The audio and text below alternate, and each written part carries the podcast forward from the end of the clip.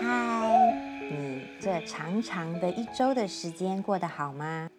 连续好多天的连假，有没有出去哪里走走呢？还是有善用清明时节跟家人相聚，嗯，慎终追远呢？我啊也放了好多天的假，你知道，我们过去有两集的时间都没有上传。嗯，我主要是在上一个课，我在上西塔疗愈。如果之前有听我的 podcast 的朋友，就有听到过走路的人 Emo。嗯，他在过去很长的数年的时间里面，他一直都是我的能量疗愈师。那这两年我们。一直采用的方式都是用西塔疗愈。那之后有机会的话，我也想请他来跟我们讲讲西塔疗愈的，再跟聊聊，看看大家是不是能够更了解这是什么。但总之呢，在这些天的假期里面，我上了西塔疗愈师的训练课程。嗯，希望在我日后的工作上可以更好的。协助跟服务我的客人。这段时间呢，也因为工作的关系，我整理了一下我这些年来接受过的训练啊，还有呃疗程，然后学习过的一些内容，然后我就发现，在嗯，真的是二零一三年到现在，你看是整十年的时间哦。二零一三年那个时候吧，算是我比较。呃，正式的开始接触，后面就是正式的展开后面一连串的身心灵的学习。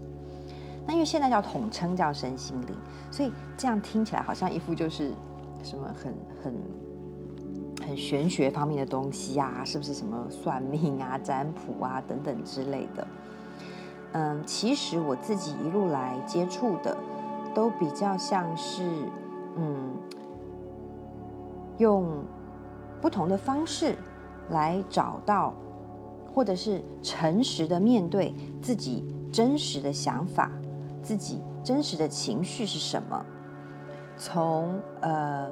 意识上我们了解的，从从小到大可能呃养成的根深蒂固的一些信念，到潜意识的挖掘。而进入到潜意识的挖掘呢，也就是我们所谓的能量疗程中这个能量要介入的地方。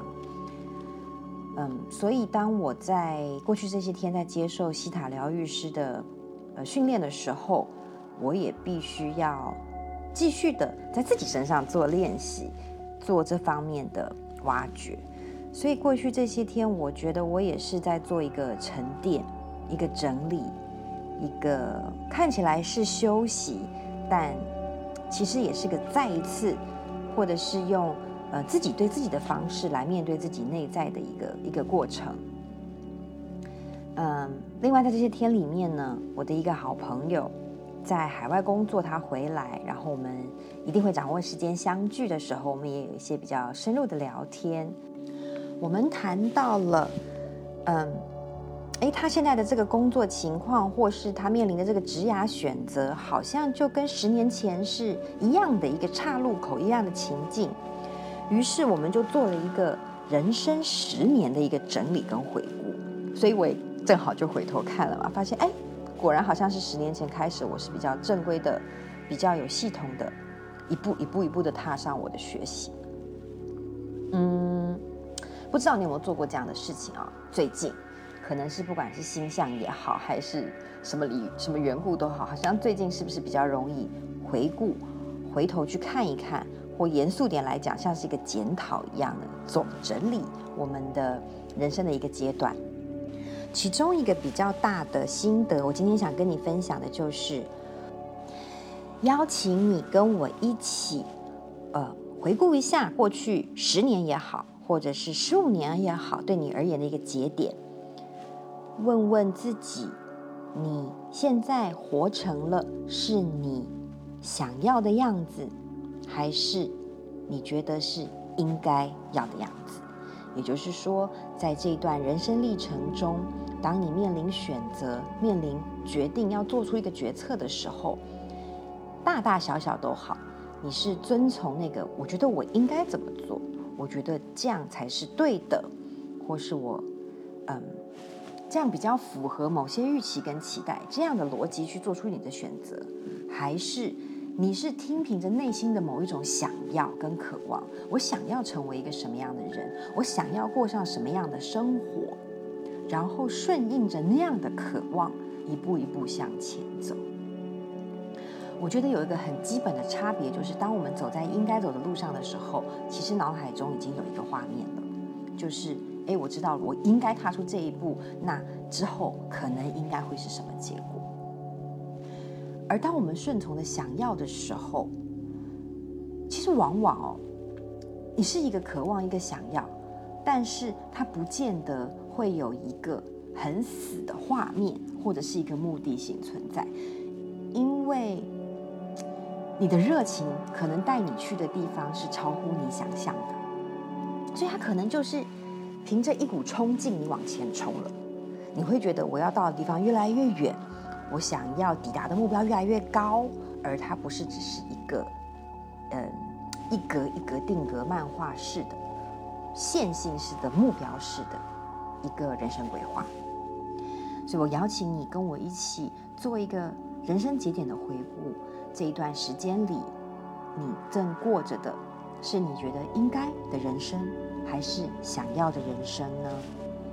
我在这里其实并没有觉得这两个选择有高低好坏，或者是甚至对错的意思，而是想跟你分享我的一个观察，一个心得，就是嗯，在多数情况下，你有没有发现，当你遵从着我应该怎么做的时候，他很可能会陷入某一种惯性、某一种循环。当今天遇到了某一个工作的选择，有 A 工作跟 B 工作，那我应该要选一个我一路来觉得比较有保障、比较有安全感，或者是比较熟悉等等的理由，按照这些指标，你选了应该的那个选项，而可能。会有一些情况的发生，让你觉得总是有点不够好，总是有点不满，总是有一点让你不甘心。然后可能你就换了一个工作，到下一个，你又面临那个岔口的时候，这个时候的你的选择惯性还是选择了我应该，而他可能过了一段时间之后，某一种程度上的觉得不满足跟不甘心又会出现。我不知道这样的情况。在你的生活中有没有发生过？嗯，如果你也有类似的情形，那我邀请你下一次再做，不管是大决定还是小决定，因为你可以从小决定开始试试看啊。邀请你做你心中我想要的那个决定。下这个决定前，先问自己：第一，我想要成为一个什么样的人？第二个才是问我想要有什么样的人生，我想要成为一个什么样的人的意思就是我想要成为，好比说我想要成为一个开心的人，我想要成为一个自在的人，我想要成为一个善良的人，我想要成为一个果敢的人，这些都算，或是我想要成为一个嗯可以发挥自己潜能的人，这些都算，这些是你生而为人的一个价值。而我认为这些价值其实是那个内在的想要跟渴望的一个基础。